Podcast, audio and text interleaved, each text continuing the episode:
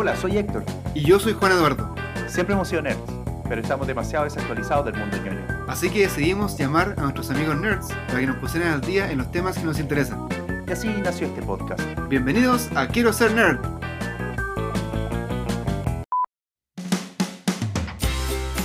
En el episodio de hoy Hablaremos de películas y series. La edad de oro de la piratería no duró más de 10 años, o sea, eso fueron esos 10 años que hicieron lo que quisieron. Oye, cuando dices edad de oro y piratería, me imagino a alguien bajando un torrent al tiro. Tengo mi, mi, mi chip de computing al tiro. Hablaremos sobre un tema muy especial. La primera maqueta Gundam que yo tuve, eh, la volví a encontrar por internet porque es una maqueta de, de los años 80. La compré, Buenísimo. pero no me atrevo a armarla. ¿Por qué? La, la he abierto y he visto las piezas, pero no estoy, todavía no me decido a armarla porque quiero que me quede perfecta, ¿cachai?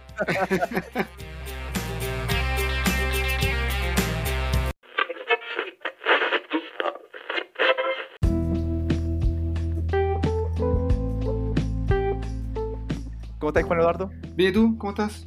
Bien, todo bien. Qué bueno. Eh, estaba, estaba revisando hartas noticias que salieron esta semana, bastante cargadas como para el mundo de, de Marvel, como siempre, porque este año va a ser un año bien desarrollado para Marvel en general. Sí, es cierto eso. Hay muchas cosas que están pasando en el universo Marvel últimamente. Quizás esta, esta inclusión de Disney Plus también ha motivado un poco la, la creación de nuevas nueva series de conexiones, pero también noticias de cine, que es una cosa que no da hace rato. Es verdad. Este año va a ser un año que vamos a tener que estar bastante pendientes de lo que está pasando en el mundo de las películas y de las series, porque por ejemplo hay un rumor que sacó la revista Variety sobre los calendarios de los estrenos de Hollywood y dice que en general se van a estar atrasando nuevamente. Mm. O sea, todavía va a estar esta indecisión, digamos, de las productoras de sacar las cosas en el cine o sacarlas por streaming, o cuándo las van a sacar, hasta cuándo van a durar las olas de pandemia, etcétera, etcétera. Así que vamos a tener que estar constantemente revisando y chequeando las novedades que, que tiene el mundo del cine. Sí, se veía venir en todo caso. Podía haber pre- predecido esto hace un par de meses atrás. Es verdad, incluso con la vacuna, con el tema de la vacuna, ni siquiera es seguro que la vacuna sea algo que, que vaya a solucionar todos los problemas de un rato para otro, ¿no? Bueno, pero de estas cosas que están anunciando, eh, se pueden demorar un poco más, pero igual son cosas buenas. Por ejemplo, anunciaron que la secuela de Deadpool, que ya hay dos, o sea, sería Deadpool 3, eh, también con Ryan Reynolds, que es una comedia oscura del mundo de superhéroes, va a ser eh, integrada dentro del mundo de películas de Marvel, el MCU, como le dicen los gringos. Así que ya sabemos que Deadpool va a ser oficialmente parte de este universo y va a parecer que sean otras películas después como invitado y qué sé yo. Tú sabes cómo estas cosas de la fase de Marvel se empiezan a juntar todos los héroes en las películas. Y eso va a estar interesante porque de hecho eh, la mayoría de las películas de Marvel no son para mayores de 18 años. Así es. Está- están eh, el rating que tienen es más bajo, es para que lo vean adolescentes, menores de, de edad, digamos. Pero esta, por el contenido del personaje, que el personaje es bastante curioso, digamos, Especial. eh, claro, especial, Deadpool es absolutamente para adultos. De hecho, las, las películas que tenía eran para adultos. Y esta también va a estar con un rating para mayor de 18 años. Entonces, cuando aparezca Deadpool dentro del mundo del MCU, probablemente, no sé, me imagino que van a tener que bajarle un poco el, El tono. el nivel, digamos, eso. Tienen que bajarle un poco el tono a, a Deadpool en particular.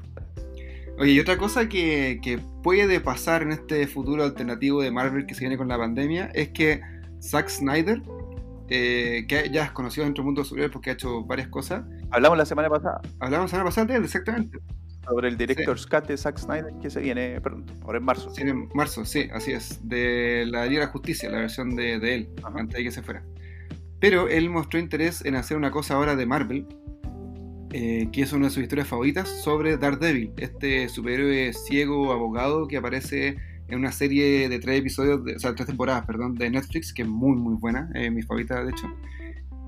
Aparece una, un interés amoroso de Daredevil que se llama Electra, y nos va a contar un poco lo que pasa para no hacer spoilers, pero la cosa es que la historia que le gustaría hacer a Zack Snyder es una, una cosa que pasa después del universo de, de lo que vimos en Netflix, así que podría ser eventualmente dentro del canon, que está basado en un cómic de Frank Miller que se llama Electra Lives Again. Uy, Frank Miller es muy bueno. Autor de 300, de Sin City. Frank Miller es muy bueno.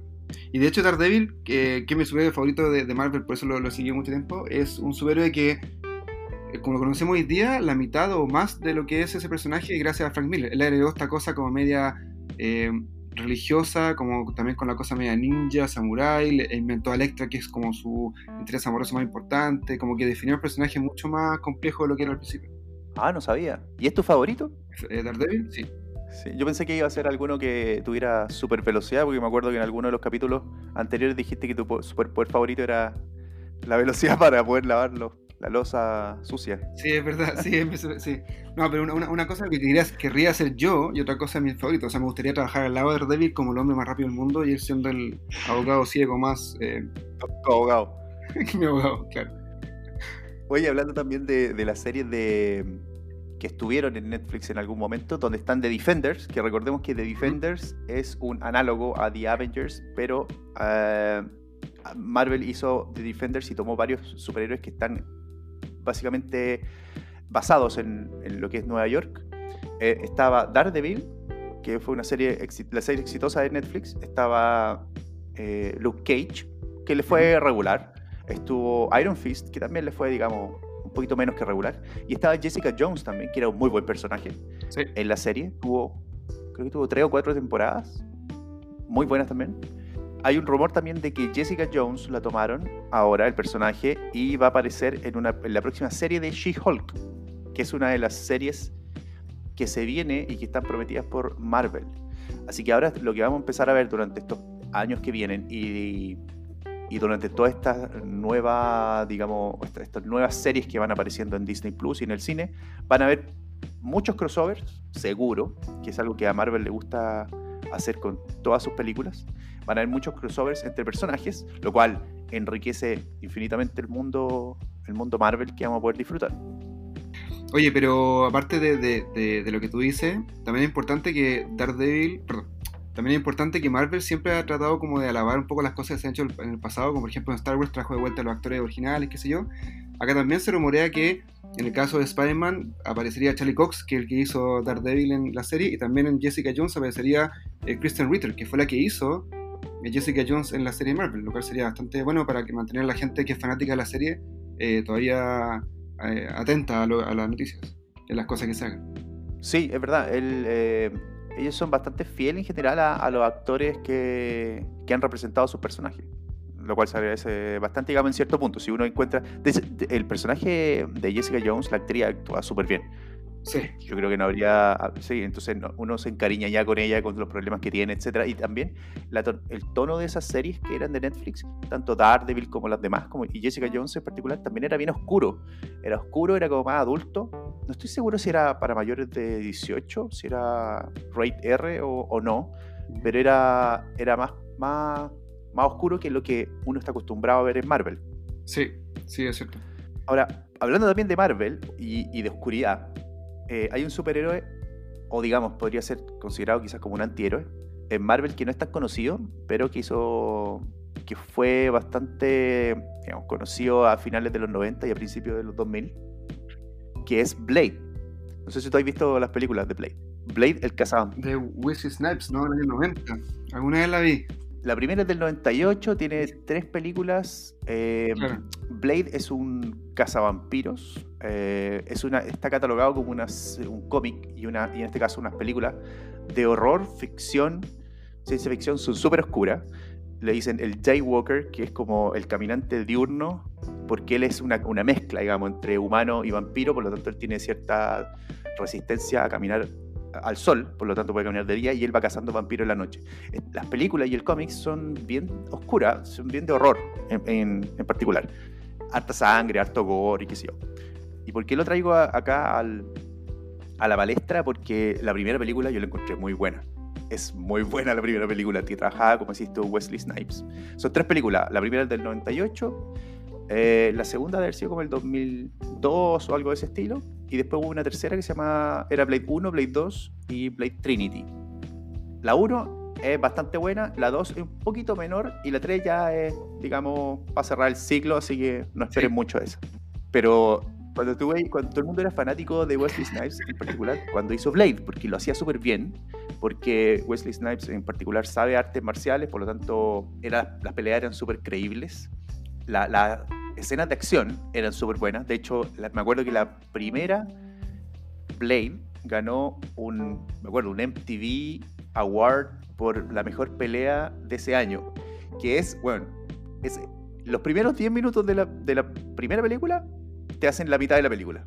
La escena de la discoteca. Cuando empieza el opening, y, Blade llega a la discoteca a cazar vampiros, esa pelea es, es genial. Más encima, música techno de fondo. No, muy buena. Bueno, ahora van a rehacer eh, las películas de Blade. Y uno, o sea, el que ya está casteado para, el, para hacer el personaje es Mahershala Ali, que recordemos que bueno, ganó, ha ganado dos Oscars. Él va a ser el nuevo. Blade. Y Wesley Snipes estuvo el otro día tuiteando que él era el único irrepetible Blade. Entonces como que se armó una polémica ahí de quién iba a hacerlo.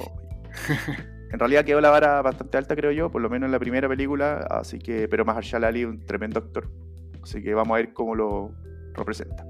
Yo vi la 1, como dices tú, del año 90 y tanto, debe ser como el 2000 máximo, y no me acuerdo mucho, me acuerdo que me gustó, pero me sorprendió enterarme que era un cómic, y más encima de Marvel, porque Marvel siempre nos asocia como a superhéroes, y nunca era con una cosa más oscura como vampiro y todo, y me gustó bastante eso. Pero después no vi las secuelas porque me dijeron que la 2 era mala, y dije, no veo la 3, pero ya no me puedo poner el día. No, mira, la 2 la, la dos es regular y la 3 yo diría que es bastante, ma- bastante malita. Ah, ya.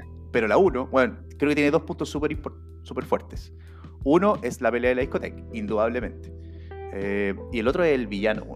El villano que es Stephen Dorff, un actor reconocible, yo creo que no es conocido, que actúa de Deacon Frost, el diácono Frost. Bueno, su- yo lo mira, tú lo miráis y te da susto. Bueno, tiene una cara de malo. weón. Así que si, si pueden, de hecho, lo que están escuchando, busquen en, en- YouTube, busca Blade los primeros 10 minutos. Opening, intro, no sé cómo saldrá. La batalla de la discoteca, no tengo idea. Pero son los primeros 10 minutos de la película. Bueno, son geniales. Y ahí es como te introducen al personaje. Hablando un poquito también de, de Disney, no exactamente de Marvel, pero de la otra super saga que es Star Wars, hay un rumor también que eh, me tiene bastante interesado. Porque dentro de la, toda la cantidad de cosas que hicieron antes de que Disney comprara la saga de Lucasfilm, estoy hablando de cómics, películas, videojuegos, o sea, perdón, películas, eh, cómics, videojuegos, libros, de todo, eh, había un personaje creado por Timothy Zahn que fue muy, muy, muy importante porque se convirtió en una especie como de icono de estos libros, porque fue el primer libro que salió como secuela de Star Wars en el año 91, creo que se llamaba El héroe del imperio. Y era un, no era ni un Jedi ni un, ni un Sith, era un comandante imperial que se llamaba Thrawn, el almirante Thrawn.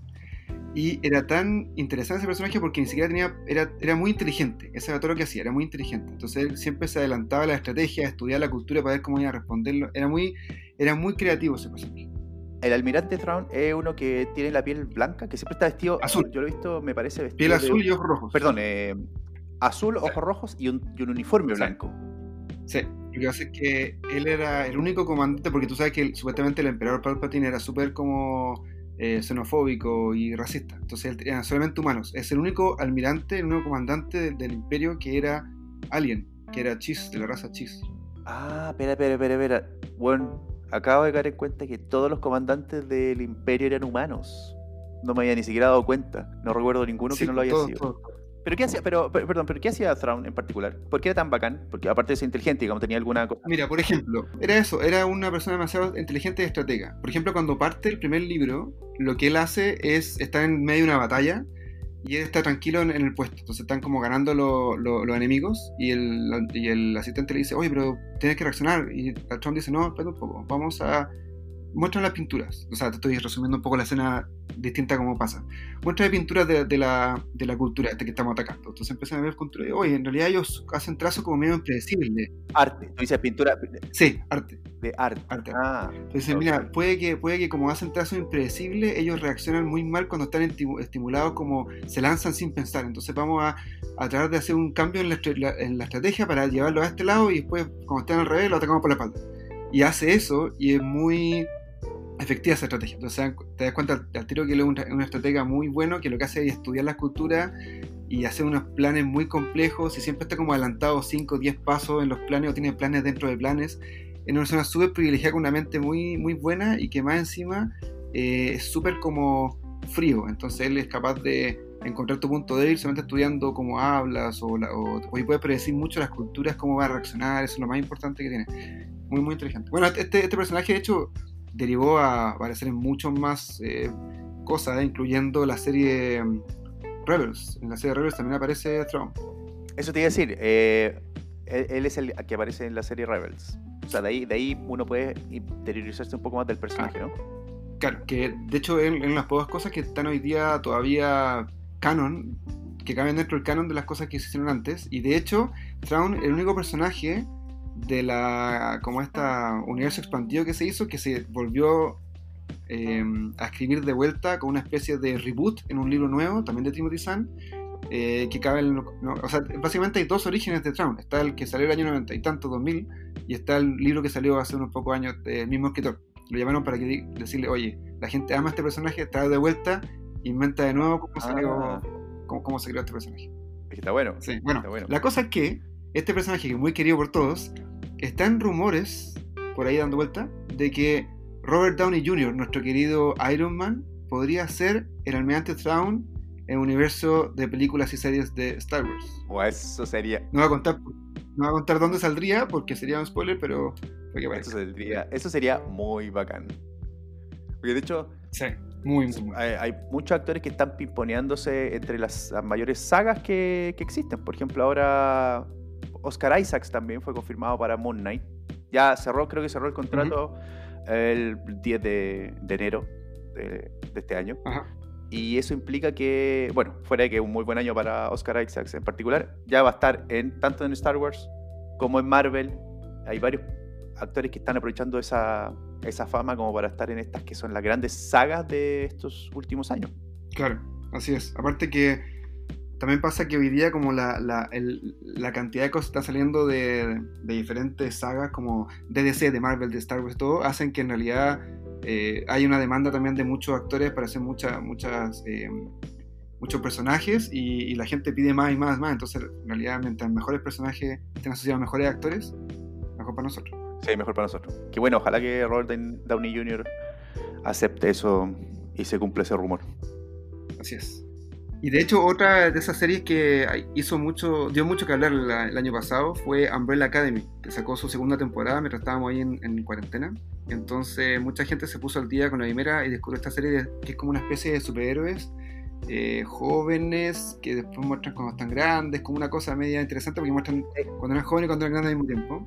De hecho, hay varias que están dando vuelta, varias series de superhéroes, de grupos de superhéroes, tipo escuela, tipo grupo, Sí. que están dando vuelta ahora, que empezamos a, hace, muy- hace unos varios capítulos atrás a hablar de The Boys.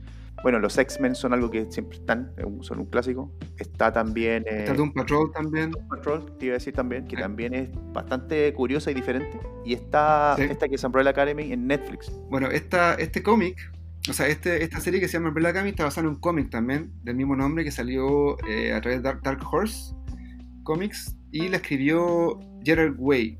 Gerard Way es el cantante conocido por My Chemical Romance, el vocalista. ¿En Y él escribió este cómic de Wow. superhéroes. Multifacético. Te lo juro. Así es. Bueno, la cosa es que la temporada 2 eh, fue súper bien recibida, porque bueno, también estaba mucha gente en la casa y todo, eso, pero la cosa es que confirmamos la temporada 3 hace rato y no había aparecido ninguna, noticia, ningún trailer, nada. Pero esta semana confirmaron que hicieron el casting de unos personajes que están dentro de este mundo, que no quiero contar spoiler, pero se llama The Sparrow Academy, para los que lo han visto. Y anunciaron cuáles son los actores que dar vida a estos personajes. Eh, uno de ellos es eh, Justin Min, que trabaja también en Umbrella Academy. Y va a estar en Umbrella Academy y Sparrow Academy, y no van a contar por qué. Pero. Chan, chan, chan. Así que tenemos buenas noticias. Se viene la temporada 3 de Umbrella Academy, seguro. Bien bacán. Yo recomendaría también, fuera de verla, porque es bastante buena, el soundtrack. La música es buena. Sí.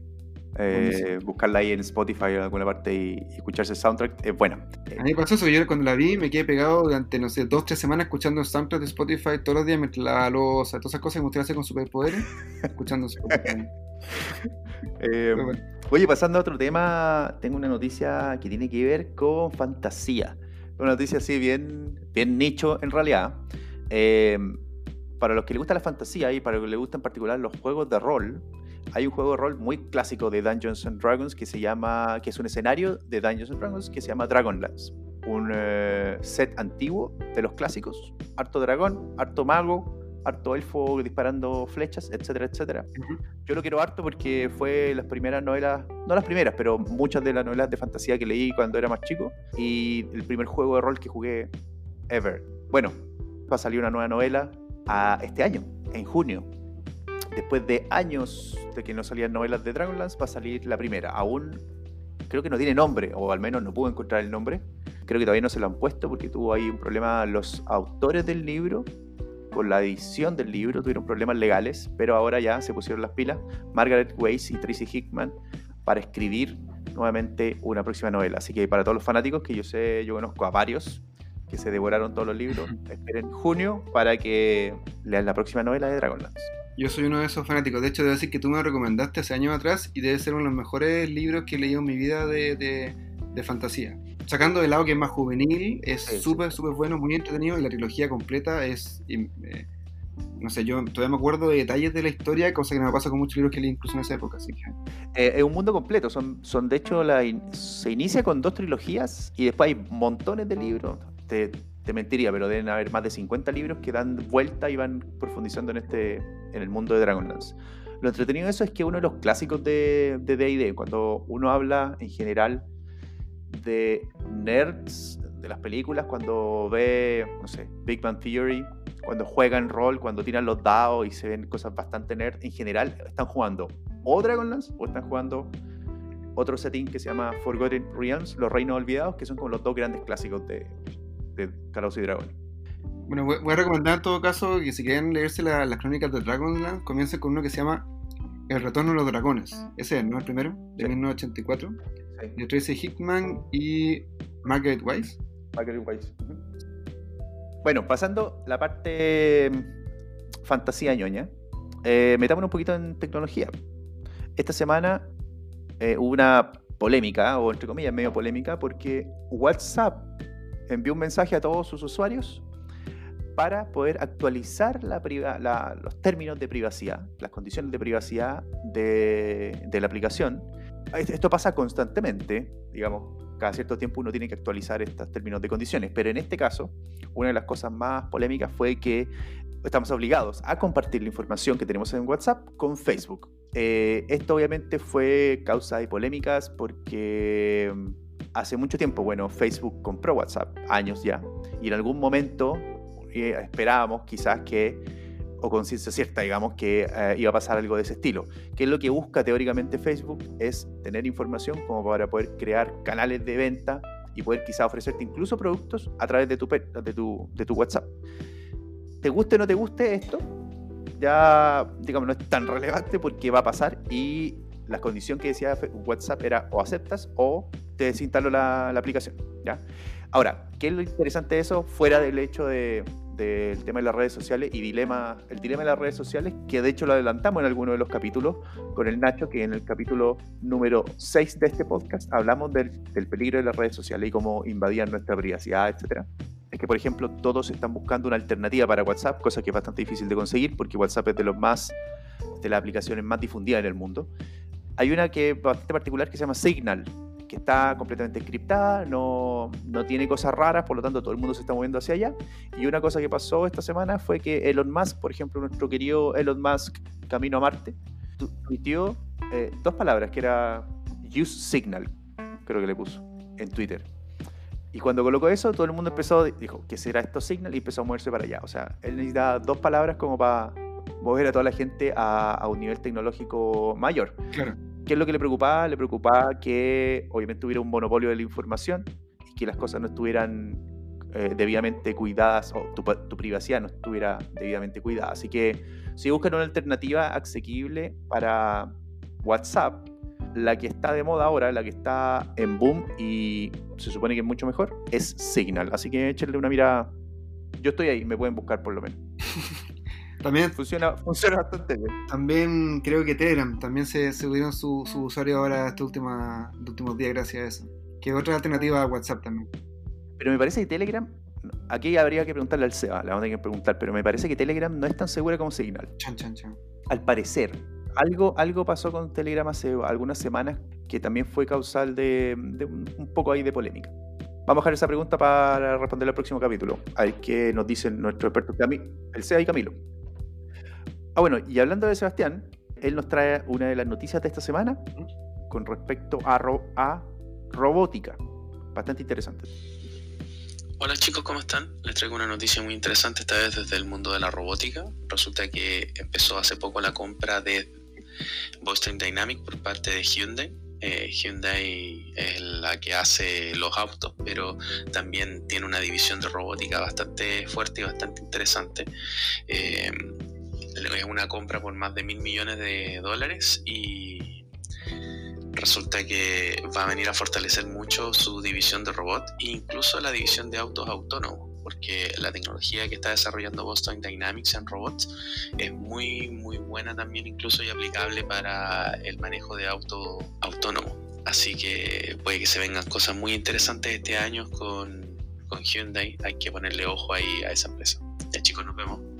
Recordemos que Boston Dynamics, eh, lo hablamos el capítulo pasado también, el capítulo, el capítulo 3 hablaban de Boston Dynamics porque ellos colgaron un video en Instagram donde aparecían sus robots, el Atlas, este que parece como un perro también, aparecieron estos robots bail- bailando eh, una música, un rock ahí, y fue trending topic, lo pueden buscar en Instagram o pueden ir al direct- directo al Instagram de Boston Dynamics, me imagino que lo de entre, eso lo compartimos también en el Instagram de, de Quiero ser nerd. Es verdad, está compartido, así que le pueden echar una mirada. Es un video que explota la mente. Cómo se mueven los robots de forma humana, cómo pueden bailar, es algo que Boston Dynamics ha sido pionero en, este, en temas de robótica. Y bueno, estas son noticias de, de que finalmente hay muchas cosas que, de robótica que se están yendo como la parte automotriz.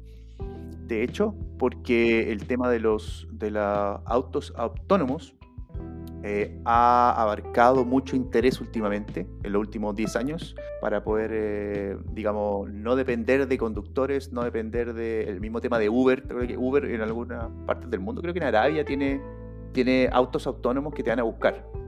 Entonces, como que Parece que sí. El tema del auto autónomo y el tema de los autos eléctricos híbridos es algo que está muy de moda últimamente y que para allá va la tendencia. Así que bien por la robótica, que sigue avanzando. Eso, bueno, esas son las noticias de esta semana. Próxima semana le traemos obviamente más noticias emocionantes eh, y ahora tenemos para ustedes un muy buen capítulo. Quédense porque tenemos más rato en las próximas secciones. Vamos a hablar un poco de piratas, en una serie que nos va a traer el Nacho eh, y nos va a remontar.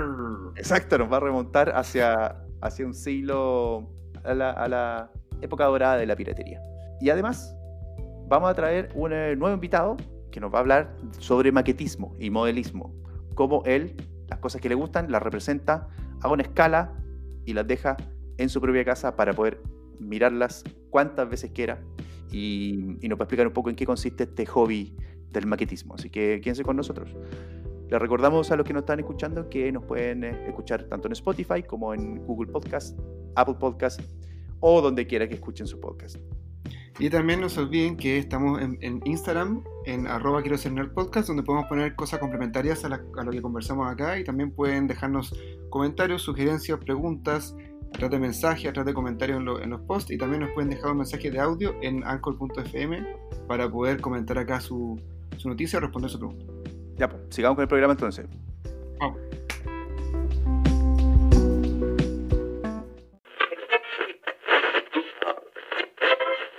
Cuando era chico estaba como obsesionado con los piratas. A mí me gusta, siempre lo he dicho mucho, la historia. Me leía muchas historias de piratas.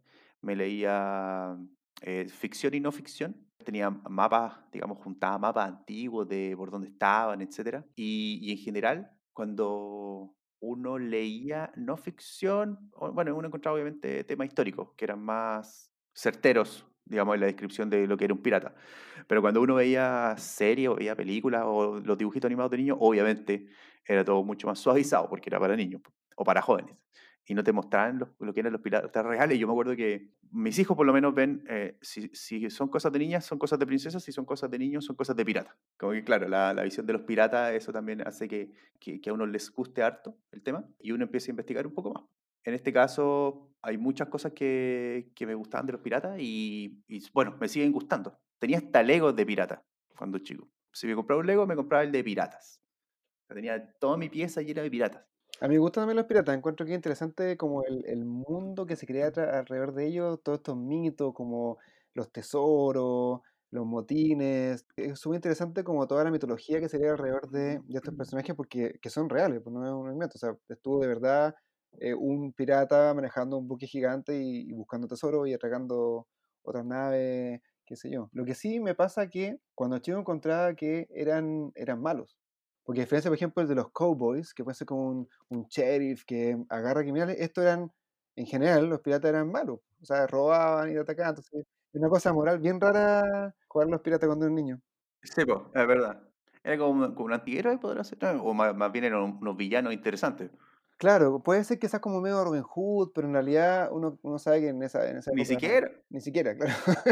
Claro, ¿no? Sí, Claro. no, no le entregaban plata, se robaban la plata para ellos y se la gastaban nomás. Que de hecho, algo súper interesante de los piratas es que la plata se la gastaban súper rápido, porque ellos no sabían si iban a estar vivos aquí a una semana más. Es cierto. Y de hecho, en esa época también vivían, vivían hasta más jóvenes. Claro, y lleno de enfermedades y en alta mar, sí, escorbuto, o sea, enfermedades, enfermedades de, de marineros del 1600, enfermedades de todo tipo, digamos. Claro. Entonces, y, y guerras. Tu trabajo era asaltar barcos. O sea, al final iba a terminar muerto sí o sí en algún momento. Así es, sí. Bien dura la vida de los piratas. ¿eh? Eh, Dura, por suerte, eh, por suerte tenemos una, una serie también que nos va a traer el Nacho ahora, nos va a explicar, nos va a contar un poco cómo es, que ha tenido harto éxito, tuvo harto éxito porque esta serie ya terminó, que se trata de piratas y tiene algo interesante también, que esta serie se conecta con la literatura, una literatura también de hace un par de siglos atrás, está basada en un libro y ahí hay, hay un, un fit bastante, un mix ahí entre la, serie y el libro bastante interesante y que a todos los que les gusta la lectura, obviamente los clásicos, los grandes clásicos, y les gusta ver televisión, van a poder encontrar aquí algo súper rico. Buenísimo. Ya, vamos entonces. Escuchemos quién nos recomendó Nacho. Vamos. Ignacio Muñoz es ingeniero informático de profesión y cinéfilo por pasión. Los servicios de streaming de películas le cambiaron la vida, así que se inscribió en todos.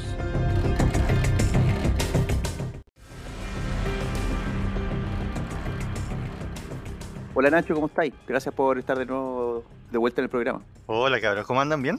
¿Todo muy bien? Todo bien. Qué bueno, Todo bien, qué gracias. bueno. Cuéntanos, ¿qué nos traes hoy día para recomendarnos películas, televisión, series, etcétera? etcétera, ya, ya estamos. Series, televisión, libros, ya nos estamos expandiendo ya. Exactamente. Está bien, Bueno, ya, está bien. esta, esta, la de este, la de este episodio, eh, también va un- por un lado un poco con raíces en la literatura, porque es una serie que está basada en uno de mis libros favoritos de cuando yo era chico, que es La Isla del Tesoro de Robert Louis Stevenson. Ah, lo leí, sí, era de piratas, ¿no? Sí, muy buen libro. Sí, sí, Sí. Uno, uno de mis temas de mis temas favoritos desde siempre. O sea, me acuerdo que como fines de los 90, principios de los 2000, había como una tendencia en internet que era si tú, que era de ninja versus pirata, como que tú tenías que elegir un, un equipo. Y yo siempre me fui por los piratas. Ninja versus piratas, qué bueno. Sí, ninja versus pirata. Es- Eso sí que, eso sí que es material para quien hacer nerd. Así que eh, la serie de esta que les estoy hablando es de piratas. Bacán, los piratas son bacán. Y la serie se llama Black Sails o Velas Negras. Sí, sí. Ah, ¿cómo me sale? Lo estoy ensayando. Salió buena, salió súper buena. Pero he estado en el caso. Claro, efectos efectos especiales por... Salió en, el- en lo- en los créditos como persona que hace R. el- Claro. ya, dale, cuéntalo, cuéntalo. ¿Qué, ¿Qué serie? ¿Cómo se llama? Se llama, así como les dije, se llama Black Sails o Velas Negras. Ujú, Ah, Ya. ya. Entonces, ¿cuál es la gracia que tiene esta serie y por, y por qué me gusta? Aparte de, obviamente, estar basada en este clásico de la literatura de Robert, Robert Louis Stevenson, que es La Isla del Tesoro, es que esta serie está ambientada 20 años antes del, del libro. Bueno, no sé si habrán leído el libro, a- me refiero a, lo- a lo- a los que están escuchando, pero eh, el libro parte con eh, una posada en, en un puerto X de Inglaterra, donde llega un pirata viejo y que está ya como en las últimas, súper enfermo. Y eh, una de las cosas que dice es que a él lo está persiguiendo la tripulación del capitán Flint, porque él era parte de esa tripulación, pero se escapó con algo X que hace que la tripulación lo esté siguiendo para matarlo. Eso es así parte del libro.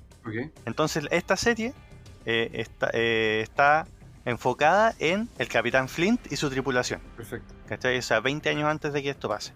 Ahora, ¿qué es lo que tiene, además de eso, que si no es suficientemente interesante, lo que hace es mezclarla con la realidad, porque está ambientada en la isla de New Providence, que era eh, antiguamente una isla de Puerto Rico, si no me equivoco, la- o de las Costa Bahamas. Rica, Puerto Las Rico, Bahamas. creo. Sí, las Bahamas, las Bahamas, exactamente.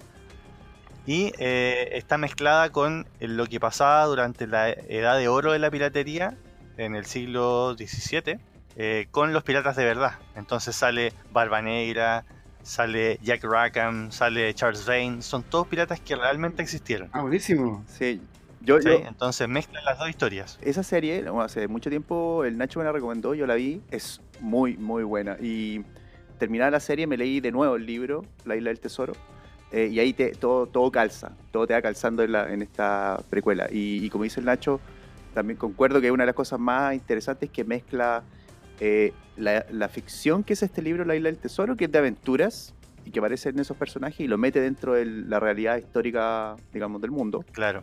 Eh, y, todo lo, y todo lo que pasaba en esa época con los piratas. Entonces mete piratas conocidos, piratas que realmente existieron, y los mezcla con el Capitán Flint y con, con lo que andan buscando, con personajes del libro que aparecen más jóvenes y, y- y después uno entendiendo como qué es lo que pasó en el libro, por, por qué pasó lo del libro, etc. Qué choro eso, sí. Te cachas mucho de historia, más que yo, así que, que, que entretenido aprender mientras uno está viendo una serie. Oye, pero pero entonces, como funciona como tipo precuela, no es necesario leer el libro. O sea, si, si lo leíste, puedes entender No, cosas, no. te puede gustar más, pero no es necesario. No, para- lo que pasa es que si, si tú leíste el libro, vaya, te va. Yo por lo menos leí el libro hace muchos años cuando era chico. Y cuando Ujú. empezó a ver la serie, yo así, oh, el Capitán Flint, oh, no sé, pues Billy Bones, que otro personaje, eh, oh, no sé, pues John Silver. Entonces tú lo reconoces del libro, ¿te fijáis? Pero no, en- no, no tiene que ver con lo que pasa después, no, no están relacionadas directamente. Solamente toma los personajes de las, del libro y los traslada y los trata como si fueran eh, como si hubieran sido personajes de la vida real al mezclarlos con todos los otros piratas que sí existieron. Entonces, esa- en ese sentido, particularmente es súper original la serie porque mezcla ficción con realidad y, y no se nota. Entonces, es muy, muy Claro. buena en ese sentido. ¿Y de qué se trata en particular la serie? Mira, eh, la serie son tiene cuatro temporadas. Eh, es relativamente antigua. O sea, la primera temporada salió el año 2014 y el 2017 cerró. Pucha, no, no quiero entrar en mucho spoiler, pero es la relación que hay entre estos piratas ficticios más los piratas reales con eh, el, el contexto histórico en el que se movían. O sea, en esa época, eh, tanto Inglaterra como España estaban en, en guerra contra los piratas, Ujú. los consideraban enemigos del- de la humanidad, entre comillas.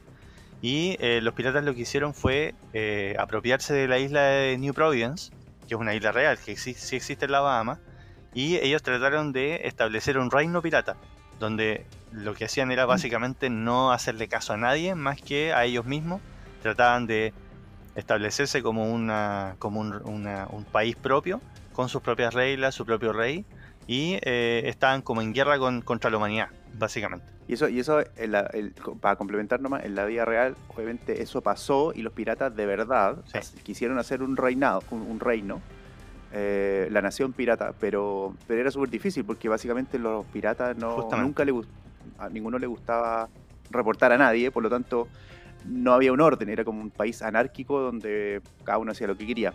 Y hay un personaje mítico que siempre Claro. se habla en la historia que es el rey pirata, que era como que todos los piratas en algún punto quisieron o se trataron de poner de acuerdo para elegir a un rey de este reino, pero en realidad era súper difícil elegirlo porque o te mataban más... Nadie se hacía caso con Claro, nadie. entonces era, era súper difícil. Y mezclan también este mito ahí, ¿no? Sí, sí. El, de hecho, uno de, la- de, la- de los motivos de, de los personajes en la serie es que lo que están tratando de hacer es fundar este reino, como, como dice el eh, pero lo fundan en base a al, al oro y a, la- y a los, eh, a las cosas que le roban a los otros dos reinos, que en, ese, en esa época era principalmente Inglaterra y España. Entonces, eh, al tratar de fundar su reino, se echan encima a estos otros dos países que en esa época eran potencias mundiales. Y bueno, el- el- la historia real del- de lo que pasó en, esa, en ese sector del mundo, eh, la, edad de oro de la, de la piratería no duró más de 10 años. O sea, fueron esos 10 años que hicieron lo que quisieron. Y después hubo entre divisiones internas y eh, guerras contra España e Inglaterra, que lo fueron, eh, fueron como achatando este sueño. Y aparte que hay otros personajes que también salen en la serie, que al final fueron, por ejemplo, gobernadores que mandó Inglaterra, que los mandó a la isla y que eran de los que si tú eres pirata te colgaba y, y se acabó el problema. Entonces hubo muchos que se echaron para atrás de su de sus convicciones para que no los mataran básicamente. Sí. Entonces así empezaron a, a aplanar este esta pretensión que tenían estos piratas y al final terminó en, en conquista completa. O sea, no, no, no hubo más, más que eso. Oye, cuando dices edad de oro y piratería, me imagino a alguien bajando un torrent al tiro. Tengo mi, mi, mi chip de tiro. Pirate Bay. Claro, Sí. Bueno, de ahí, No. Sí. Pero nosotros no, no, no fomentamos la piratería No en este programa, sino que Por lo menos piratería informática, Claro. Ah. porque la piratería real es lo mejor que existió. es parte no lo podemos borrar. Oye, Nacho, me imagino que esta serie, por ser como de época y todo, los trajes, los barcos, todo lo que el arte, Sí. es hermosísimo. Es muy buena en ese sentido también. eh, justo le iba a comentar eso. El, el valor de producción que tiene es súper alto. De hecho, los barcos que salen los construyeron. Son Wow. barcos reales.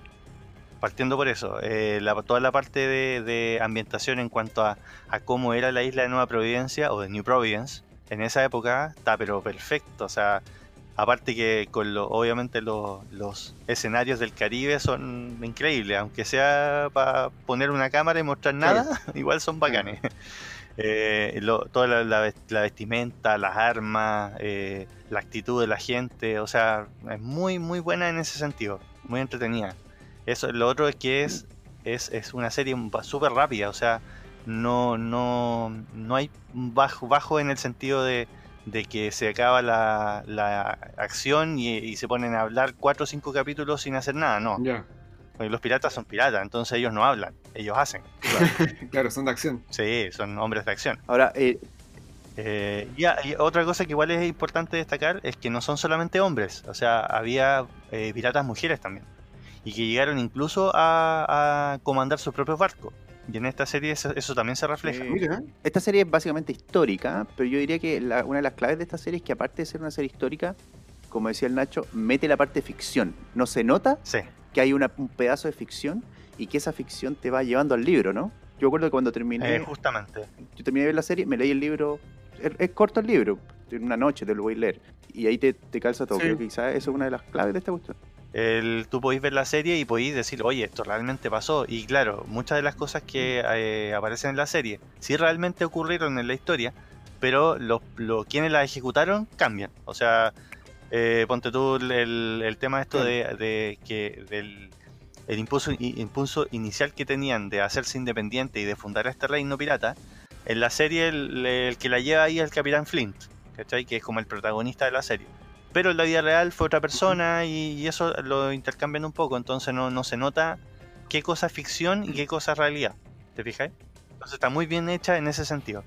claro. Oye, y otra cosa, el, el personaje principal, ¿no? El, el, fue- Sí. fuera el personaje, el actor principal, el protagonista, Sí. Toby Stephens, Toby Stephens. bueno, actorazo. El hijo de Maggie Smith, la dama Maggie Smith, la actriz esta británica Sí. que actuó en Harry Potter. Es el hijo de, de Minerva McGonagall, si es que son fans de Harry Potter. Ah, perfecto. Ya, Bueno, tremendo actorazo que está actuando ahora en eh, Perdido en el Espacio. perfecto. el papá sí. de la serie Netflix de Perdido en el Espacio. Ah, tienes toda la razón, justamente, sí. Súper Sí. buen actor. El personaje es súper Ah, no bueno. visto. Ya. Es súper buena la serie en ese sentido, las actuaciones son súper buenas. Eh, Es muy para mí personalmente que me encanta ese tema. eh, me encantó la serie, o sea, es así como que soy fan de la serie solamente porque habla de piratas y habla bien de los piratas. Porque de hecho es un tema que es súper popular, sobre todo porque por las películas que se hicieron eh, hace unos años de, de Disney, de Piratas del Caribe, eh, y que todo el mundo le gustan los piratas. Pero en tema, en cuanto a series, eh, y particularmente al, al libro de Robert Louis Stevenson, que es La Isla del Tesoro, no hay adaptaciones buenas a esa serie, ni a ese libro. Entonces, esta ha sido como la única que le ha dado en el clavo en ese sentido, y es una, una pena que sea una precuela y no una serie del libro, ¿cachai? Me encantaría verla, pero, pero no hay no hay adaptaciones como decentes al, al- al libro en realidad. Ah, Hay una, hay una, no sé si se acuerdan, weón, hay una película de Disney que se llama El Planeta del Tesoro, que pasó, Sí, sí, sí, sí. Sí, qué buena actuación. Sí. que es del año 2002 y pasó, diría yo, como un poco desapercibida, no, no tan rimbombante. Sí, Eh, no, no le fue muy bien. Claro, no le fue muy bien. Esa película está basada, que se llama El Planeta del Tesoro, está basada en la Isla del Tesoro, en la misma historia, o casi la misma historia, pero de ciencia ficción con planetas en vez de islas. Claro. Y ahí aparecen los mismos personajes. Sale Long John Silver, que es como el pirata que, entre comillas, el malo. Eh, aparece que buscan algo del Capitán Flint, si mal no recuerdo. Aparece Jim. Hawkins. El tesoro del Capitán Flint. Eso es lo que buscan. Claro, buscan el tesoro del Capitán Flint por el espacio. Esa adaptación Claro. eh, de Disney cuenta la historia. Quizá hay mucha gente que, que ha visto esa película y que no sabe que es la adaptación del libro y que sería, entre comillas, la secuela de la serie, en este caso. Sí, sí. Sí, es- de hecho se me había olvidado esa película. Y eh, también me gusta, es entretenida, pero a mí Pirata en el Espacio como que no, no me cuadra mucho. Pero, pero sí, eh, claro, esa piratas es como la... son del espacio. No pueden ser los Eh, pues, o sea, no, no, pues no podéis no podéis mezclar. En el espacio hay contrabandistas como Boba Fett y ya y se acabó. Claro. Nada más. Sí, sí, Oye, Nacho, eh, bueno, yo sé que tú y yo somos medio melómanos. Eh, la música me tenga que ser buena, ¿no? No sé, te pregunto por... Es muy. De hecho, tenía apuntado ese tema justamente, Juan. Eduardo, porque la música es muy buena. Y, so- y sobre todo, la intro de la serie, que Ah, es a gusto personal Sí, sí. es una de las mejores intros que yo he visto, junto con la de Game of Thrones, ponte tú. Mira, Tiene una música que es, pero. increíble, porque de hecho, el, el compositor de la, de la, del soundtrack de la serie, que se llama Bear McCreary, Ujú. eh, poco difícil escribirlo, pero, pero si ustedes buscan por Bear, eh, que se escribe como oso, Bear, Ah, ya. Ok. eh, y lo buscan en YouTube, eh, les va a salir al tiro el, el- probablemente el- el- la intro, o si buscan por Black Sails eh, intro en YouTube, les va a salir la intro. Y lo que el Bear McCreary hizo fue re- eh, reflotar un instrumento de esa época para poder componer la música. mira. Ah, por eso es tan característica la Entonces es un instrumento de cuerda que se llama eh, hurdy gurdy, así tal cual, y que es básicamente un- una, una especie de violín, pero que en vez de arco y, y cuerdas, lo que hace es usar las cuerdas metálicas y lo que hace es tensarlas. O sea, como que tú tenéis dos cuerdas y las estiráis, y eso provoca el sonido. ¿Cachai? Mira, Ah, Entonces un sonido súper rasposo, súper metálico, pero rasposo, y le cuadra, pero perfecto al, al tema de los piratas. Eh, Está muy bien hecha la, aparte que la vi- el visual de la, de la intro es muy buena, y la, la música, no, eh, como les digo, es una de mis intros de serie favoritas junto con la de Game of Thrones. está cachando que Mira. él hizo la de Walking Dead también. Esa es re, re popular. Sí. Sí, mira. No, si Ah, tiene harto, tienes harto- el, el- el tipo no es muy conocido por, por nombre, digo, pero si tú buscáis las cosas que ha hecho, son bien, son soundtrack bien, bien conocidos. Sale Bat- Battlestar Galactica, Agentes de Shield, los, eh, Da Vinci's Demons, Outlander. Acá, lo- una de las cosas bacanes de, de tener estas conversaciones en el podcast es que uno va descubriendo cosas que de repente escuchabais, pero no, te- no podíais conectar, pues bueno. claro.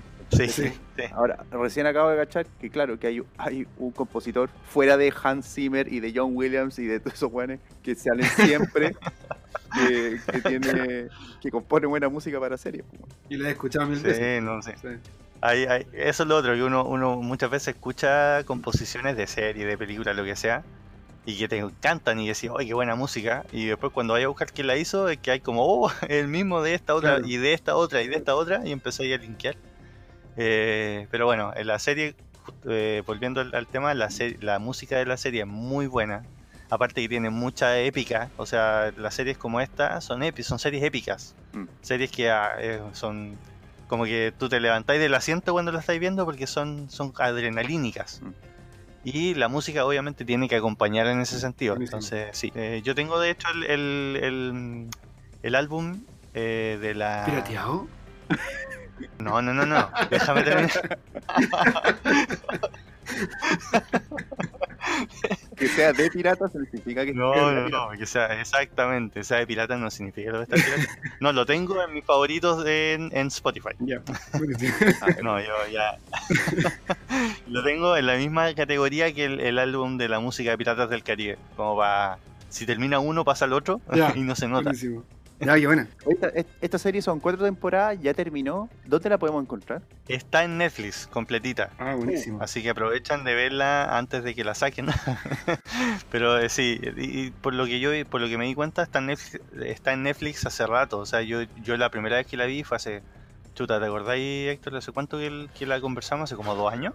Sí, quizás más, más o menos, o más. Sí, sí. Bueno, la- en ese momento la conversamos. Sí. No, ¿sabes qué? Creo que estaba, creo que estaba, ya estaba en Netflix cuando todavía la estaban dando. Ponte tú, no sé, 2016, 2017. puede ser. Y la serie todavía no la sacan, todavía está ahí. Entonces yo la estoy viendo como por tercera vez de nuevo. y, y sigue ahí, así que si quieren verla, pueden buscarla en Netflix. Y verla porque no es una serie larga, o sea, son cuatro temporadas como, como dijimos antes, y son temporadas de 13, 14 capítulos, como mucho, no, no son temporadas temporada largas. uno dice que son 8, cacha. Para partir. Sí, la primera es más corta, pero después suben a 12 o a 13 promedio. Bueno, si te gusta la aventura y la acción, bueno, y la historia también, y la ficción. Y no los si piratas, no los espacios, sino los piratas. No, no el espacio. Y, Y no si pirata te- informático, sino si- que real pirata. Claro, no, y si no te gustan los ninjas, porque si te gustan los ninjas, estás Sí, ya en el otro equipo. sí, pues, ahí tengo. Oye, súper interesante recomendación, Nacho, de verdad. Voy a buscarla, me tengo mucho. Ya, pues, ya para la lista.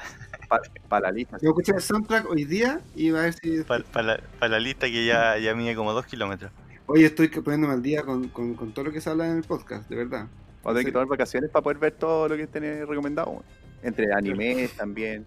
Acuérdate, acuérdate que Sí. me tienes que contar cuando empieces a ver Hannibal. Pucha, puede que sea esta semana, de hecho, porque estoy viendo eh, una que nos recomendó eh, el JP que se llama Madoka Mágica, que es un anime, y después se me lanza al tiro con Hannibal. Pues tenemos, esto es lo, lo Bueno, bueno de bueno. tener estas conversaciones, pues, descubrir cosas nuevas. Oye, Nacho, gracias por eh, Sí, recomendar esta serie que supuesto. yo concuerdo contigo, es muy buena recomendación. No, por nada, sí. Em, sí, a- a- de hecho la tenía como, como guardadita. Y aprovechando que en el capítulo anterior que hablamos, eh, hablamos de Mr. Robot, eh, el contraste es súper fuerte porque por un lado tenéis piratas informáticos y ahora tenemos piratas de verdad.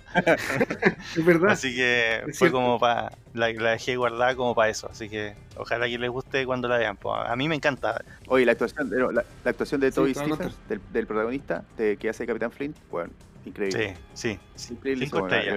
Yo- sí, bueno, yo es primera vez que lo veía en un, en un rol import- o sea, así de largo que desarrolla un personaje, porque él una vez actuó del malo de Misión Imposible, alguna de las Misiones Imposibles. Claro. Pero, bueno, tremendo actor, la cago. Eh, gracias, Nacho, de nuevo. Gracias por, eh, por la recomendación y nos estamos viendo en un siguiente capítulo. Sí, pues perfecto, claro. Cuídense mucho y, y, y estamos hablando. Abrazotes. Abrazo, abrazo. Chao. Un abrazo.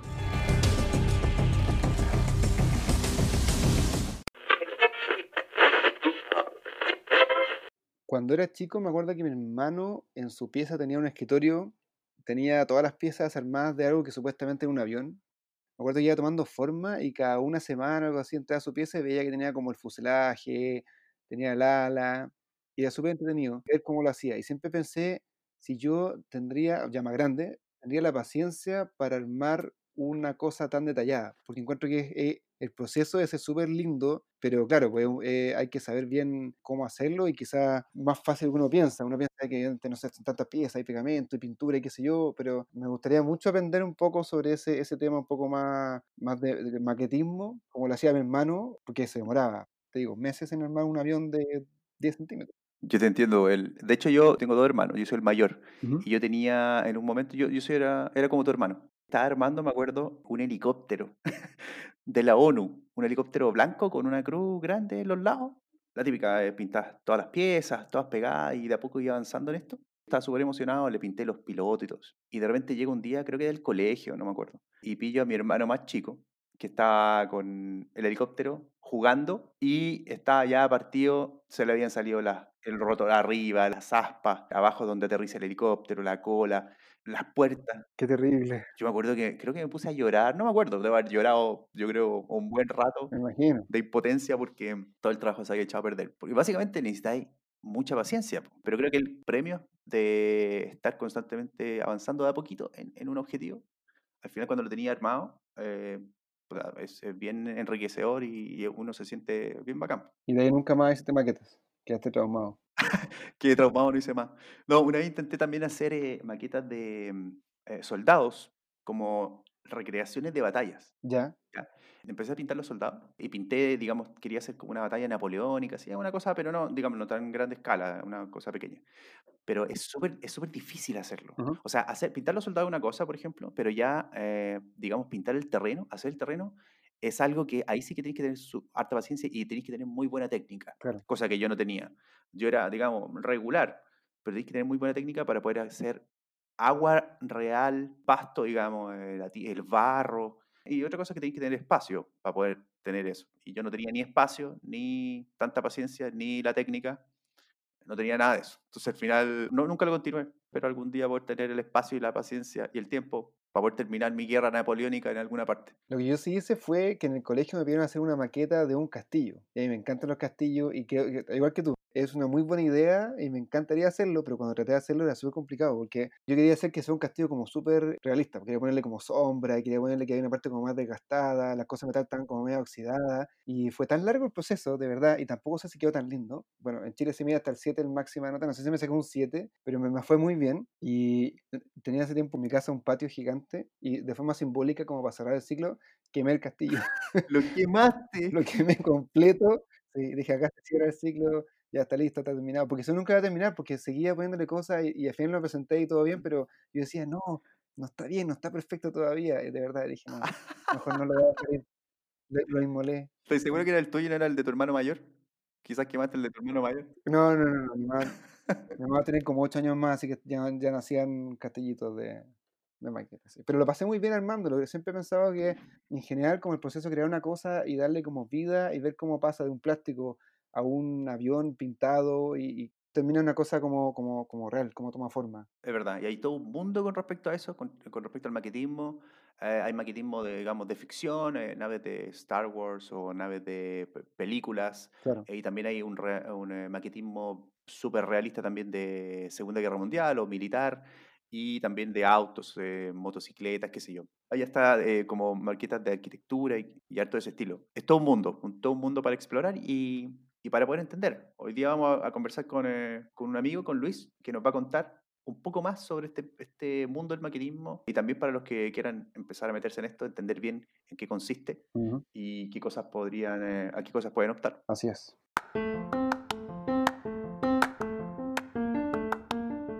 Luis Checura es un ingeniero nerd fanático de las máquinas y la ciencia ficción. Su sueño es poder ir al espacio montado en un mecha gigante.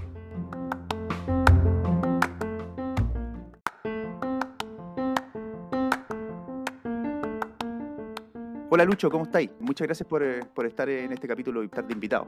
No, de nada. Gracias a ustedes por invitarme. Hola a todos. Hola. Eh, muchas gracias, muchas gracias. Estoy súper contento y ojalá que le sirva a la gente que, esté entusiasma, que se entusiasme con este mundo de- del maquetismo. Sí, eso te, te iba a preguntar. Tú haces, eh, lo que vamos a hablar hoy día es maquetismo en general, para que la gente entienda y explicar un poco para que la gente entienda en qué consiste el maquetismo, cómo puede encontrar ciertas cosas, cuál es la gracia, qué, qué es lo entretenido de esto. Cuéntanos un poquito qué, qué es lo que haces tú con, con la maqueta y qué es el maquetismo en, en- en general. Súper. Bueno, eh, este es un hobby, obviamente. Hay hartas separaciones y yo les voy a explicar de cuál voy a hablar porque yo creo que es el más masivo y el más fácil de, de- de hacer. Está el maquetismo estático y está el maquetismo radiocontrolado. Y nosotros vamos a hablar hoy día del, del estático, que son estas maquetas normalmente plásticas que simulan eh, mecanismos, máquinas eh, de cosas que existen en la realidad o cosas que son de ciencia ficción. Por ende, el maquetismo yo yo normalmente considero que está orientado a las personas que le gustan todas estas cosas y piensan, oye, me gustaría tener algo más que un juguete. Eh, me gustaría tener una maqueta de una miniatura de algún mecanismo que me gusta a mí. Entiéndase, autos, aviones, eh, cosas militares. eh, Claro. y ciencia ficción. Acá en este podcast ustedes han hablado bastante de cosas de ciencia ficción. Y, por ejemplo, las maquetas de Star Wars son súper, súper bacanes. y hay un submundo ba- bastante grande de eso. O sea, tú dices, tú dices que la maqueta no es que a uno le guste el maquetismo y haga hartas maquetas, sino que a mí me gusta un tema y me gustaría y hago maquetas de ese tema en particular. Que por ahí va la cosa. Yo creo que ese, eso es como eh, el atractivo eh, más grande, porque claro, por un lado voy a decir, oye, yo soy artista, quiero hacer cosas y, y súper respetable, pero aquí se suma a que hay un, un carácter o histórico o un carácter de, por ejemplo, como te decía, un fan de Star Wars. Eh, Mm. Está el submundo de, de las maquetas de, de los mechas de anime, que son bastante grandes. como puede ser Gundam, o más conocido en Chile Macros, que aquí llegó como Robotech. Recordemos que los mechas son, son estos robots gigantes que son bien comunes en, lo- en la animación japonesa. Correcto, entonces claro, hay un mundo eh, asociado a todo esto que, por ejemplo, a la gente que le gusta el tema de la Segunda Guerra, hay temas bélicos, hay temas de autos de carrera, históricos eh, y todo ese tipo de cosas. Entonces está esta, toda esta parte de a la gente que le, que, que le gusta algún tema en particular, como, venido conver- como, como, como vienen conversando ustedes en este podcast, para todo eso existe una miniatura de alguno de estos artefactos. Claro. Ok. ¿Cómo empezaste tú el tema de maquetismo en particular? Mira, cuando yo era chico, bien chico, eh, en los años 80, cuando yo tenía menos de 10 años, a mi viejo no sé por qué se le ocurrió comprar una enciclopedia de aviones, de todo tipo de aviones. Y en particular se centraban o hablaban mucho de los aviones de Segunda Guerra. Y uno de los enganches para vender esta enciclopedia era que traía unos avioncitos marca Matchbox para armar. Y esa fue la primera vez que tuve un- una cercanía con una maqueta. Teniendo menos de 10 años, las eché a perder prácticamente todas. Pero, pero de ahí Ah. caché que existía esto. Y bueno, pasaba todos los veranos en Iquique. Yo soy iquiqueño, vivía afuera, pero me venía siempre para Iquique. En Sofri siempre estuvieron llegando. Y de ahí seguí armando aviones de la Segunda Guerra. Y después empecé a entender un poquito más todo este submundo de, de los mechas. Partí yo viendo Robotech cuando chico. Después me enteré que en realidad se llama Macros. Claro. Eh, después conocí Gundam. Y ahí me di cuenta que habían maquetas de, de Gundam. Entonces empecé a armar maquetas de Gundam y también como me gusta todo el tema de, la- de las carreras de auto y carreras de moto, principalmente me dedico a armar eso. Eh, mechas, motos de carrera y autos de carrera, autos de calle. Eso es lo que principalmente tengo en mi, en mi colección.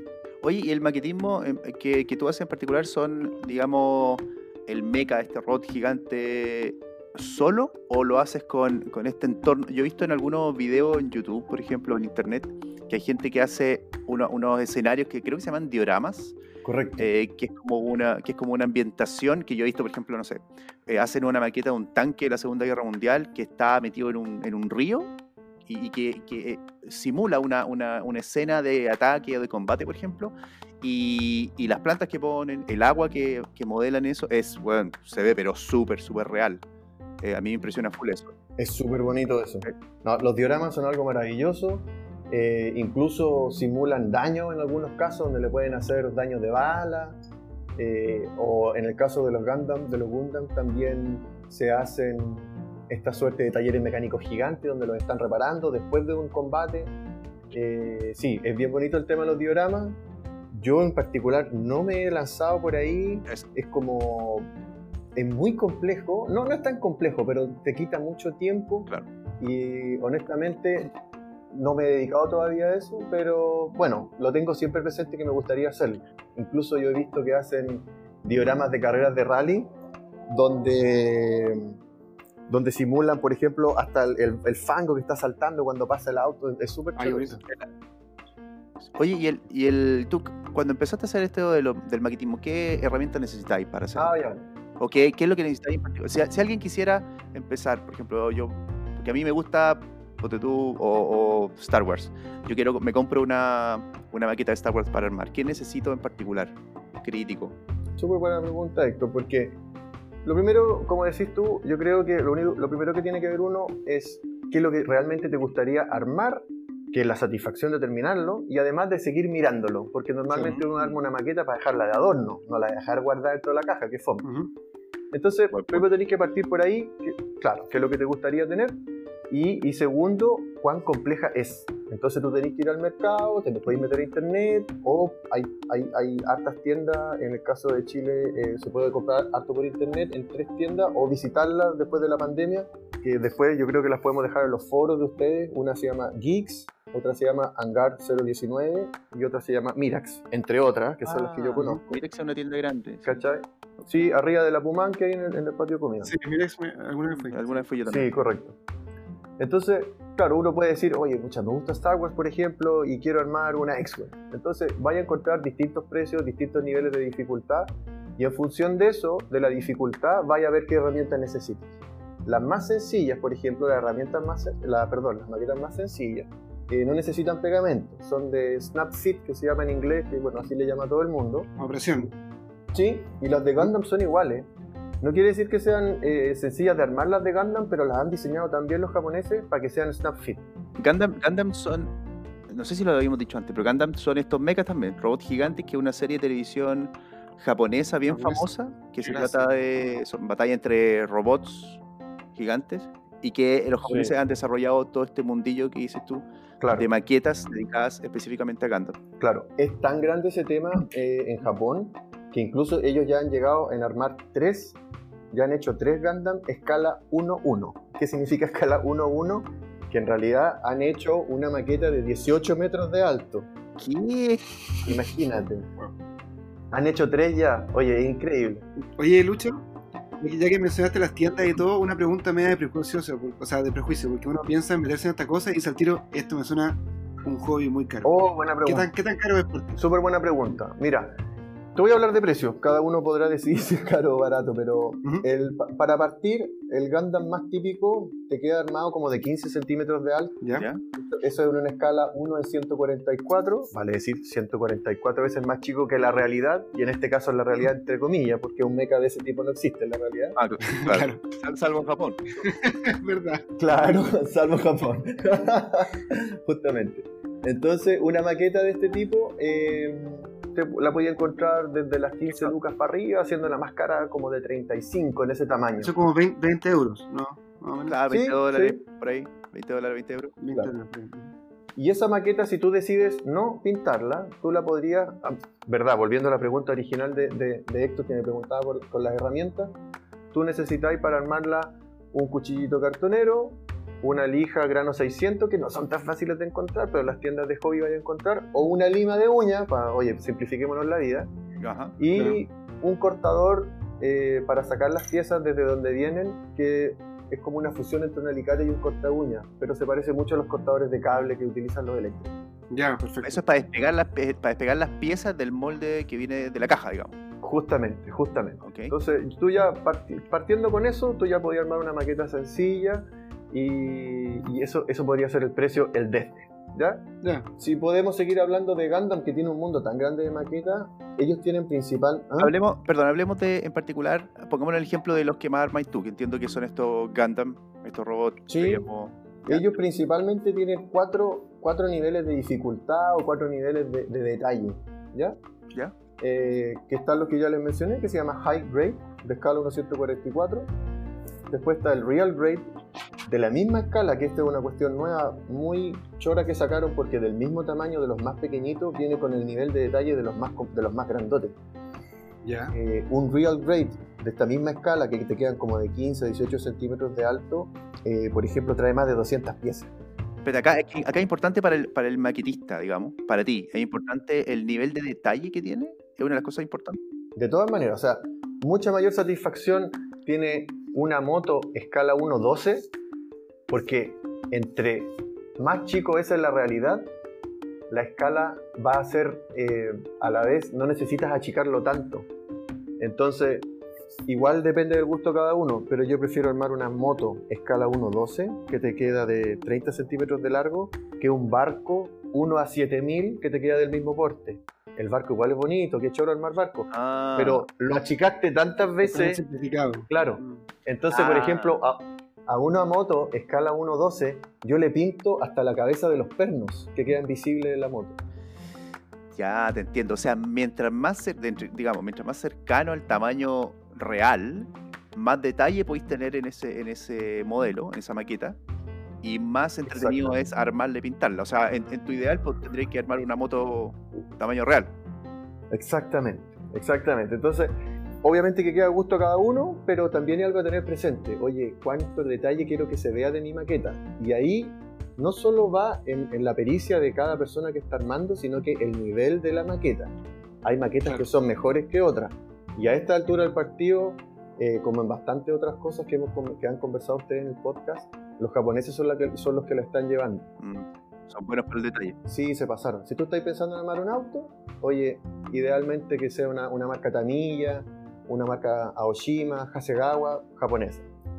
Para todo lo que es mechas, te va a ir, pero es difícil encontrar algo que no sea Bandai. También es japonés. Y si, no es, y si no es Bandai, va a ser Kotobuki ya, que es otra marca japonesa que la está empezando a llevar ahora. Y mo- como quieren entrar al mercado, están súper baratos. Kotobuki ya, búsquenlo por ahí, son maquetas buenas, bonitas y baratas. No, y para partir más encima, aparte de barato, también son- hay unas que son más simplificadas, que son más sencillas, que no, no, no necesitáis pegamento, que si uno puede entrar fácilmente a este mundo, no es como tan Ah, complejo. Correcto, como yo te decía, esta- las primeras que mencioné, que son las, las- las- las maquetas high grade de Bandai, para lo que son las mechas, en escala 1.144, son súper sencillas de armar. Si tú quieres darle más detalle, la pintas, y si no, no. Claro. Y la pintura debe ser otro tema completamente distinto, ¿no? Una cosa es armar, otra cosa es pintar, como mitad de la experiencia. Sí, correcto, correcto. Y, y lo bueno es que hoy en día hay bastantes tutoriales en YouTube o en la misma página de Tamilla, por ejemplo, te dan harto, eh, te, te dan hartos consejos de cómo, de cómo mejorar tu, tu maqueta sin llegar a una cuestión, como te digo, así compleja. Y te voy a poner un, un ejemplo de, de un auto. Ya, imagínate que estás armando un auto. Y el auto viene con las puertas eh, rígidas o fijas, no viene, no, tiene que, no viene independiente, no es una pieza independiente pero lo moldean de tal manera que tenga un bajo relieve en todo el borde de la puerta. O sea, que se vea como que está la puerta ahí, pero no la podía abrir. Exactamente.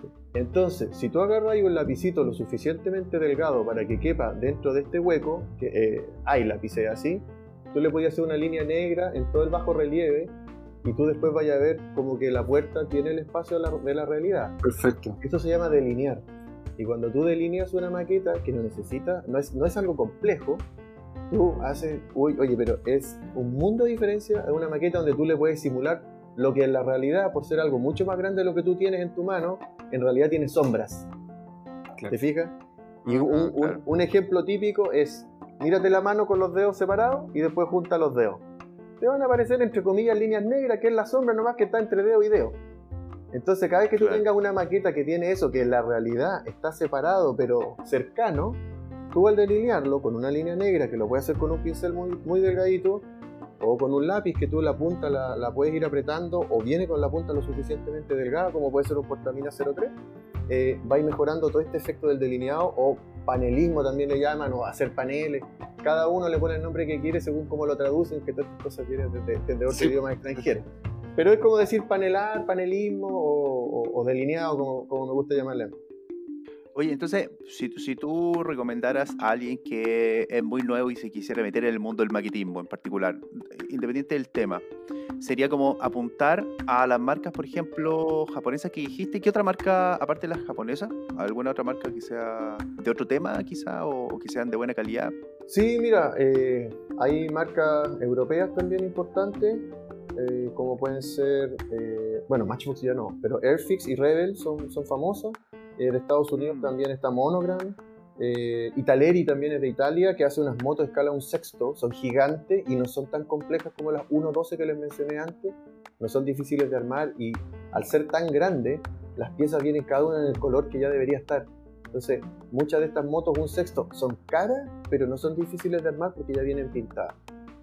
Ya. Así que Ah, ok. Eh, esas son como las marcas más famosas. Mira, te las, te las enumero rápidamente de nuevo. Bandai, Tamiya, eh, Hasegawa, Airfix, eh, Rebel, Monogram, son como las más típicas. O sea, uno podría ir a apuntar a una de esas, elegir una, un tema que te guste, una maqueta que sea inicialmente quizá más simple, estas que se... ¿Cómo se llama? ¿Qué dijiste que se llama? ¿Que, que presionan? A presión, Snapfit, a presión. Me, me me gustó más tu nombre a presión que el mío. Está bien. Y, y empezar a ver algunos cursos de o algunos de sus consejos que aparecen en las páginas web como para poder pintar, darle algunos efectos interesantes, etcétera, ¿no? Correcto, correcto. También hay ba- bastantes páginas o bastantes videos en YouTube o canales que yo les puedo recomendar uno que se llama Gumpla TV o TV, Gumpla TV. PTV, ya. Eh, claro, Cumpla TV, ok, lo vamos a anotar en la descripción del podcast, vamos a poner todos esos links. perfecto. Bueno, el tema de Gumpla TV que les comentaba, Gumpla es eh, la palabra que se usa en Japón para Gundam Plastic Model eh, y una de las tiendas más grandes que hay para, en Japón de, de este tipo de maquetas sacó un canal de YouTube, es súper antiguo, entonces lo van a encontrar en algunos, en los primeros capítulos tal vez lo van a encontrar medio retro como lo hacían el, el canal, pero te ayuda un montón y te va ayudando paso a paso a cómo armar maquetas y, en el y bueno, y se puede aplicar no solamente para, para, para los mechs de Gundam, sino que para otro tipo de maquetas Y, a- y en el capítulo 1, oye, lo más sencillo, cómo sacar las piezas desde el árbol, que así se le llama, a donde vienen todas las piezas unidas. Claro. Y así van avanzando cada capítulo y en los capítulos de más adelante empiezan a hacer cada vez cosas más complejas. Y esto llega a ser tan complejo como que hay personas que fabrican sus propias piezas para mejorar el nivel de detalle de cada maqueta. Oye, qué pro. Bueno, sí. Oye, Lucho, tengo una pregunta que es media copuchenta, media metiche. Dale, dale. ¿Cuántas maquetas tienes en tu casa? Bueno, esa es una excelente pregunta si me quieres preguntar de armadas o que todavía no termino. Ambas, ambas. No, pero mira, armadas tengo eh, 30, tengo 30 maquetas, eh, 21 son Gundam, Mm. autos son 6 y motos tengo 3. No, ahí no, ahí no- llegué a 29, perdón, son 29. Y bueno, y sin armar tengo, no sé, el doble, el triple, porque como en muchos hobbies uno encuentra algo que le gusta, ya sea por internet, ya sea por acá, Pero y te lo compráis y después te falta tiempo. Gracias. Tenés como una mesa de trabajo, tú, ¿no? Con una que estés trabajando ahora o nada que ver. Mira, tengo un, como un taller portátil, porque a veces estoy en el comedor, a veces estoy en un escritorio, eh, así me voy moviendo, dependiendo de- del, del- del espacio que me deje mi familia para trabajar, entre tareas, pandemia. Eh, pero claro, tengo un set de herramientas que, que uno va juntando con el tiempo. Am, ah, bueno, y dentro de esto, de lo que uno va comprando y encontrando, hay una historia que yo considero chora desde el punto de vista de que la primera maqueta Gundam que yo tuve sin que yo supiera lo que era Gundam, en una importadora que había acá en Iquique, en Sofri, Ok. es mi, dicho sea paso, actualmente sigue siendo mi Gundam favorito. ¿Ya? Eh, la volví a encontrar por internet, me hicieron un, un- un re- reissue, le podríamos decir, las volvieron a sacar porque es una maqueta de, de- de los años 80, que no cabe dentro de ninguna de las categorías que les iba a mencionar, que era High Grade, Real Grade, Master Grade, Perfect Grade, que son Ok. como las cuatro más típicas. Eh, y la encontré de nuevo por internet, así que me la compré, Buenísimo. pero no me atrevo a armarla. ¿Por qué? ¿Crees que, te va, a quedar peor que el anterior o, qué? No, estoy como en la serie de televisión que como que no quiero, la- la he abierto y he visto las piezas, pero no estoy, todavía no me decido a armarla porque quiero que me quede perfecta, ¿cachai? Pero la volví, la volví a encontrar y, y, oye, súper contento. Y ese ya lo tengo en High Grade y es uno de los que tengo al debe de después volvérmelo a comprar en Master Grade, que ya es, una escala un poquito más grande, es 1.100. Hemos venido hablando de las 1.144. 1.100 ya tiene bastante más detalle. Eh, me encantaría comprármela. Y el más grande, que no les he hablado mucho, pero se lo hago, se les, les comento ahí, se llama Perfect Grade. Eh, el Perfect Grade es una maqueta ya de escala 1.60, que armado te queda de unos 40 centímetros. Eh, llegan a tener más de 500 Ah, piezas. Claro, el desde en Chile eh, vale 120 mil pesos, llegando algunos a costar más de 300 mil pesos. Son como 400 dólares, 400 euros. Y esas son unas maquetas que tú primero armas el, el esqueleto, por llamarlo de alguna manera, todo el frame interno, y después le pones lo que tú ves, que ya lo has pintado, se lo pones como blindaje. Tienen luces, es impresionante. Yo tengo un solo Perfect Grade y son maravillosos de armar, y, oye, y son pesados. Armados debe pesar, no sé, un kilo, una cosa así. ¿Lo tenía armado o lo tenía guardado todavía? No, se lo tengo armado, lo tengo armado y es mi... Ah, ok. Y un día tú lo tenías en posición de eh, est- estático, otro día lo tenías en posición de que iba a disparar, otro día le armáis el blindaje por desarmar, perdón, tú le puedes abrir el blindaje para ver cómo la estructura por dentro, como que se estuviera reparando. Eh, se, le Ah, qué buena. se le prenden los ojos, tiene luces, son súper, súper bonitas esas maquetas. Oye, Lucho, y, una- y antes, antes de, de ir cerrando este capítulo por hoy, eh, cuéntame esa, esas maquetas uno a uno que nos comentaste de, de Japón. Los japoneses hicieron tres maquetas de tamaño. ¿Cuánto mide eso? ¿De un edificio? 18 metros, imagínate. ¿Uno puede entrar? ¿Es como para divertirse? ¿Que ¿Es un parque de diversiones? ¿O qué? ¿Cómo? ¿Por qué? Uno lo recorre por fuera. Eh, el primero que armaron tiraba vapor y movía la cabeza, prendía los ojos. Y a cierta hora del día, bueno, cuando se empezaba a oscurecer, hacía un show, salían eh, voces del, del piloto, Amuro Rey, ah, del piloto. Eh, después hicieron un, un segundo, ese lo desarmaron, hicieron otro en la misma parte Ah, de, de un Gundam mucho más. Bueno, este primero es el primer Gundam, el primero. El, el- Entonces, como el, el modelo como el del robot. claro, claro. claro. Ya. El, el, el- Ah. el- el Gundam, es- es el Gundam de la primera serie Gundam. Era el primero hecho con el material Gundam, que por eso se llaman así, por el material del, del cual están fabricados. Después hicieron el Gundam Unicorn, que también eh, era como el Gundam principal de, de esa de una serie con el mismo nombre. Y ahora han vuelto a fabricar y la gran maravilla del actual es que se puede desplazar. No camina solo, sigue adosado a una estructura que lo afirma, pero toda la base completa de un robot de 18 metros la desplazan y le mueven las piernas al mismo tiempo para que parezca que está caminando.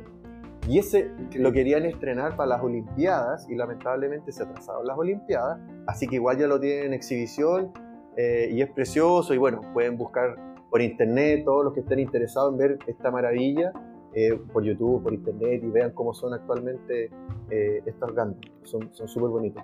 Como los japoneses tienen otro nivel. Los japoneses, para todo lo que sea robot, son súper son súper eh, son súper entusiastas.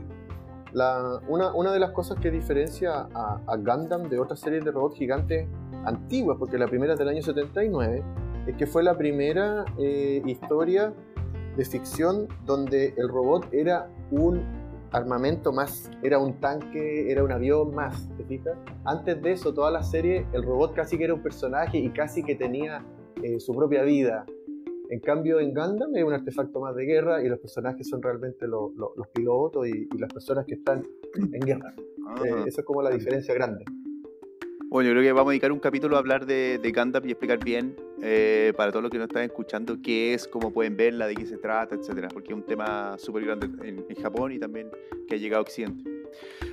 Oye, Lucho, eh, muchas gracias por, por traernos esto del maquetismo, por explicarnos un poco lo- en qué consiste, por, eh, por enseñarnos un poco en lo que queremos empezar a meternos en este mundo eh, y, dónde, y dónde encontrarlo, pues, dónde conseguir consejos, etcétera. Así que muchas gracias por, por estar con nosotros y contarnos todas estas cosas.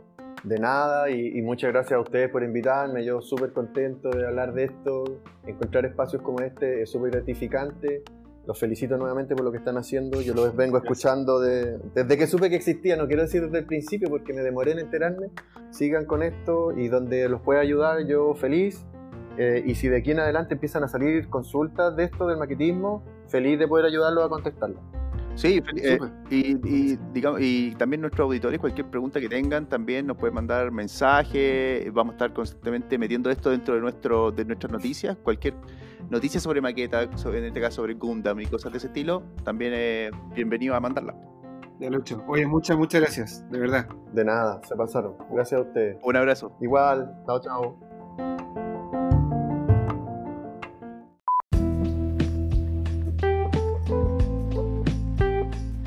Oye, me acabo de dar cuenta que hoy día tuvimos un capítulo un poco temático, porque me imaginé haciendo una maqueta de un barco pirata en detalle y al tiro me fui a la serie de televisión y mi cabeza se fue a volar por ahí. Súper interesante lo de, armar barcos piratas después de este capítulo. Eh, yo siempre quise armar barcos. El problema es que los barcos, eh, eh, esta conversación del maquetismo con el Lucho me volvió, digamos, volví a recordar en los tiempos que yo armaba cosas, armaba aviones en general, pero los barcos siempre me gustaron para armar. El problema es que para poder tener un barco bacán, digamos, tiene que ser grande, creo yo. Como que tenéis que verle harto el detalle. Y uff, eso sí que es trabajo, demasiado trabajo Sí. para que después que... Y no, te- no tendría ni dónde ponerlo, yo creo. Ahora, también al revés, hay gente que hace barcos diminutos dentro de botellas con unas pinzas y se demora como tres años en hacer una cosa muy pequeña y también es un arte súper bonito. Es, es como, como se haga, da lo mismo el tamaño. Sí, eso, eso ahí necesita una paciencia, pero bueno, infinita. Sí. Porque eso tiene toda una técnica, toda una técnica. Al final tenéis que, no entiendo mucho, pero tenéis que, no sé, los- las velas y los mástiles son lo último que haces y lo haces de cierta manera. Bueno, Sí. todo un tema. Ahora, es bueno saber, eh, tener estas conversaciones sobre maquetismo en particular, porque la gente que no sabe lo que es o y le gustaría, y hay algo bueno que dijo Lucho, esto no es un tema solamente de, de maquetas, no es a alguien que le guste necesariamente hacer maquetas de cualquier cosa Claro. sino que si a ti te gusta un tema y te gustaría tener, por ejemplo, si te gustan los autos, te, te gustan los tanques, qué sé yo, comprarte una, una maqueta, comprarte un modelo y armarlo, tiene un nivel de entretenimiento, un nivel de conocer también, porque como son a escala y son, digamos, a partir de, de los tanques reales, digamos, entonces tú vas a poder conocer en detalle cómo funcionan los tanques. ¿Cachai? Entonces, mientras a ti te guste ese tema, tú puedes desarrollar esto como hobby. Y también es un hobby que tú puedes hacerlo, no tienes que hacerlo sentado, digamos, de una, dos días, sino que puedes avanzar de a poco. Cuando tienes un par de horas al día, puedes avanzar, o los fines de semana. Eso es interesante como hobby, desarrollar varias partes artísticas. Y otro bueno también es que, como él bien dijo, hay un montón de, tipos de modelos y que se adaptan a, la, a lo interés de cada uno. Pues, si te gusta más, la historia, te gustan los piratas, hay barcos piratas, te gusta la ciencia ficción, hay naves de Star Wars o de cohetes de Apolo 11, qué sé yo. Entonces, parece como interesante que puedes buscar cómo entrar a través de tu gusto. Es verdad.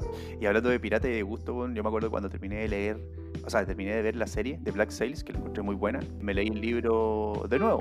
Eso lo recomiendo hacer, ¿ah? Para los que no conozcan el libro también, es un clásico, es fácil de leer porque es juvenil y es, es de aventura. En una noche lo voy a leer. Y todo calza, ahí calza súper bien. Todo lo que es contar una historia en cierto formato, formato serie, y después rematarlo con un formato libro. Me parece que, que es buen ejercicio como para los que están interesados en eso. Así es. Oye, lo otro que te iba a decir a todo esto es que yo cuando, me acuerdo cuando era chico, escribí una historia de pirata. Eh, creo que nunca lo terminé. Y creo que lo tengo por ahí. De tener, no sé, 20 años ese cuento. Más. Chan, chan, chan. Voy a buscarlo. Así que lo voy a buscar para ver si lo vuelvo a reescribir. O qué es lo que pensaba cuando era chico. A ver si se convierte en un en un nuevo bestseller. Sí, pero ¿te lo tenés guardado todavía? ¿Está como por ahí en alguna parte físicamente o está...? está... No, no, está guardado físicamente el cuaderno. Y en ese cuaderno tengo el cuento escrito. No me acuerdo de qué se trataba ya. Creo que nunca lo terminé, tampoco de haber sido tan largo. Lo escribí a mano. Entonces cuando era chico uno no escribía tan rápido, digamos. Mira qué interesante. Que Charlie era algo tuyo de hace 20, 30 años atrás para saber cómo pensabas. Ok, ¿cuál es tu imaginación? Y era de piratas, era netamente de piratas. Entonces en exclusiva vamos a tener en el próximo episodio la lectura en vivo de Héctor de su cuento de los 10 años. Sabes que es que creo que lo tengo en Santiago, en Chile. Yo vivo en Alemania, entonces te voy a tener que ver cómo lo busco. Temporada 7 entonces. No va a ser, eso no va a ser una tarea fácil. Más encima encerrado aquí. Bueno, oye, em, les recuerdo a, a los que nos están escuchando que nos pueden escuchar por Spotify, Google Podcast, Apple Podcast y Anchor FM o en cualquier otro lugar donde te escuchen podcast. Y también no se olviden que estamos presentes también en Instagram, en arroba quiero ser nerd podcast, y que pueden dejarnos sus mensajes también, tanto escritos como de audio, en Anchor FM y también en Instagram, que otra plataforma a las que comento esto, para poder comentar acá noticias, eh, resolver dudas o cualquier cosa que a ustedes les interese. Tenemos muchos más auditores suscritos ahora. Eh, estamos muy contentos con eso y les damos las gracias a los que nos están escuchando. Si les gusta este podcast, compártelo con sus amigos que podría encontrar él algo interesante y podría entender que quizás es un poco más nerd de lo que creía. Así es. Bueno, Eduardo, nos vemos en el próximo capítulo entonces. Que tengan una muy linda semana. Igual tú, un abrazo, cuídate. Tú también. Chau, chau. Chao, chao.